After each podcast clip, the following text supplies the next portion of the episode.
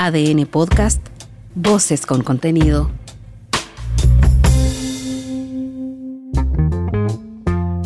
Hola, soy Mauricio Hoffman y este es Punto Aparte, un espacio de análisis sobre las noticias en las que vale la pena detenerse y dar una segunda mirada.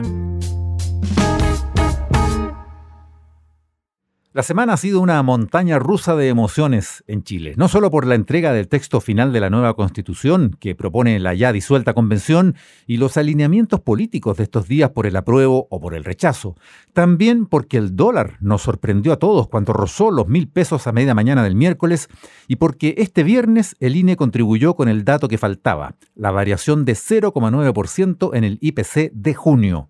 Se cierra así la primera mitad del año con una inflación acumulada de 7,1%, un número que para muchos va a ser útil para aplicar reajustes semestrales allí donde estén acordados. La cifra se eleva a 12,5% si hablamos del aumento del costo de la vida en 12 meses. Pero lo peor es que la cotización del dólar en estas semanas va a seguir empujando las alzas en todo lo importado, partiendo por buena parte de la energía que consumimos para hacer todo. Las bencinas subieron ya hasta en 20 pesos este jueves y no por el dólar a luca del día previo, que apenas duró un rato sino por el tipo de cambio en días y semanas anteriores. Por lo tanto, si la divisa se queda por ahí cerca de los mil pesos o sobre los 900 por lo menos, nos va a golpear vía precios de las bencinas la próxima semana, la subsiguiente, y según los expertos, este ritmo de ajustes semanales se va a mantener hasta fin de año, por lo menos.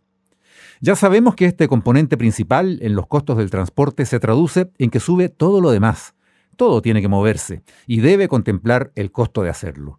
Por eso las alzas de los combustibles son tan incidentes en la inflación, porque elevan los precios de miles de servicios que operan sobre la base del transporte, más en estos tiempos de distribución hasta la última milla, como se llama, la casa, en estos tiempos de compras online, de delivery a domicilio, pero también del pan de cada día de siempre que se distribuye por los locales de todos los barrios, de los bienes y en particular los alimentos que recorren en los camiones, las carreteras de todo el país. Por eso es que todos los cálculos que se habían hecho sobre la inflación este año tienen que volver a corregirse. Una vez más, se ve difícil que el año pueda cerrar con una variación del IPC menor al 10%. Y por eso cabe esperar que el Banco Central tenga que seguir subiendo la tasa de interés con todo lo que eso implica. Deudas más caras, créditos más difíciles de pagar, menos consumo y también menos inversión, porque las inversiones se abordan muy principalmente con deuda, que paga esas tasas.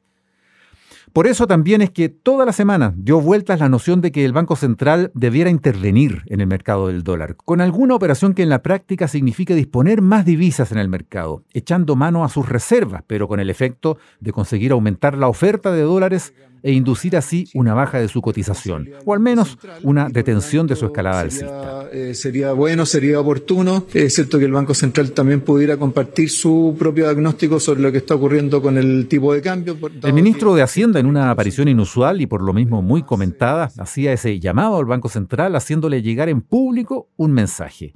¿Cómo están viendo esto? ¿Qué diablos piensan hacer? Nada está descartado. En cualquier momento podemos enterarnos de alguna intervención del Banco Central.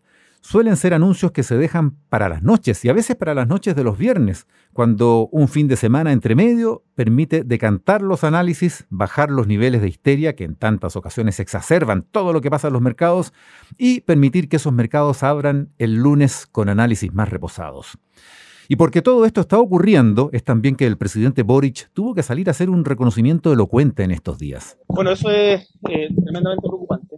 Eh, acá hay diferentes causas. el presidente admitía que hay causas internas junto con las internacionales y que esas causas se resumen en incertidumbre. Por lo mismo, relevaba la importancia de los acuerdos políticos, acuerdos que den certezas.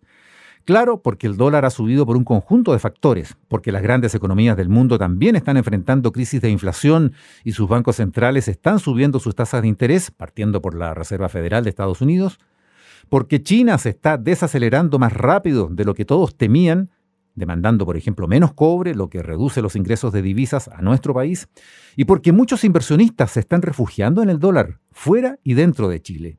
Un dato, las aperturas de cuentas corrientes en dólares y los depósitos en moneda extranjera se han disparado en el país, se han multiplicado por cuatro de un año a esta parte, la verdad, como un resguardo para miles de chilenos chilenos que pueden darse el lujo de hacerlo. Hay cálculos sobre fuga de capitales que son de temer. Algunos analistas de la academia calculan hasta en 25 mil millones de dólares los capitales que han salido del país en pocos meses, buscando destinos más seguros y más rentables. Todos esos eran pesos que desaparecieron de la economía, se convirtieron en dólares y no están, por lo tanto, alimentando la actividad ni la inversión en el país, porque aquí las cosas, obvio, se pagan en pesos, no en dólares. El dilema político y social de todo lo anterior es que esas mayorías que no pueden abrir una cuenta en dólares simplemente porque tienen que gastarse en el mes todo lo que ganan, no tienen otra opción que reducir consumos, dejar de darse gustos, postergar esas compras de bienes importantes que suelen ser bienes importados, como el auto, el artefacto electrónico, el computador, el celular, suspender ese viaje soñado al extranjero hasta nuevo aviso, y hasta cancelar alguna de las suscripciones a las plataformas de streaming que se tenían contratadas. A estas alturas apenas da para tener una sola. ¿Se ha fijado cuánto ha subido su cuenta de Netflix cargada en la tarjeta de crédito? Cuenta aumentada ya hace un tiempo cuando empezó a grabarse con un impuesto. Por encima de todos esos ítems habituales o deseables para millones de familias está la prioridad obvia en los gastos básicos, alimentos, remedios, la ropa estrictamente necesaria. Y cuando en esos gastos el factor dólar es una variable fundamental, las alzas se hacen más difíciles de aceptar y las cosas se vuelven más complicadas. Son tiempos asiagos los que estamos viviendo y desafían la responsabilidad de la clase política, el sentido común de los gobernantes, la creatividad de las autoridades económicas y la paciencia de los ciudadanos. Y los últimos años han demostrado que paciencia hay poca. No es una crítica porque puede estar justificado es solo una constatación. Esto fue Punto Aparte. Soy Mauricio Hoffman y te invito a escuchar este y los demás capítulos de este podcast en tu plataforma favorita y también en adn.cl, sección podcast.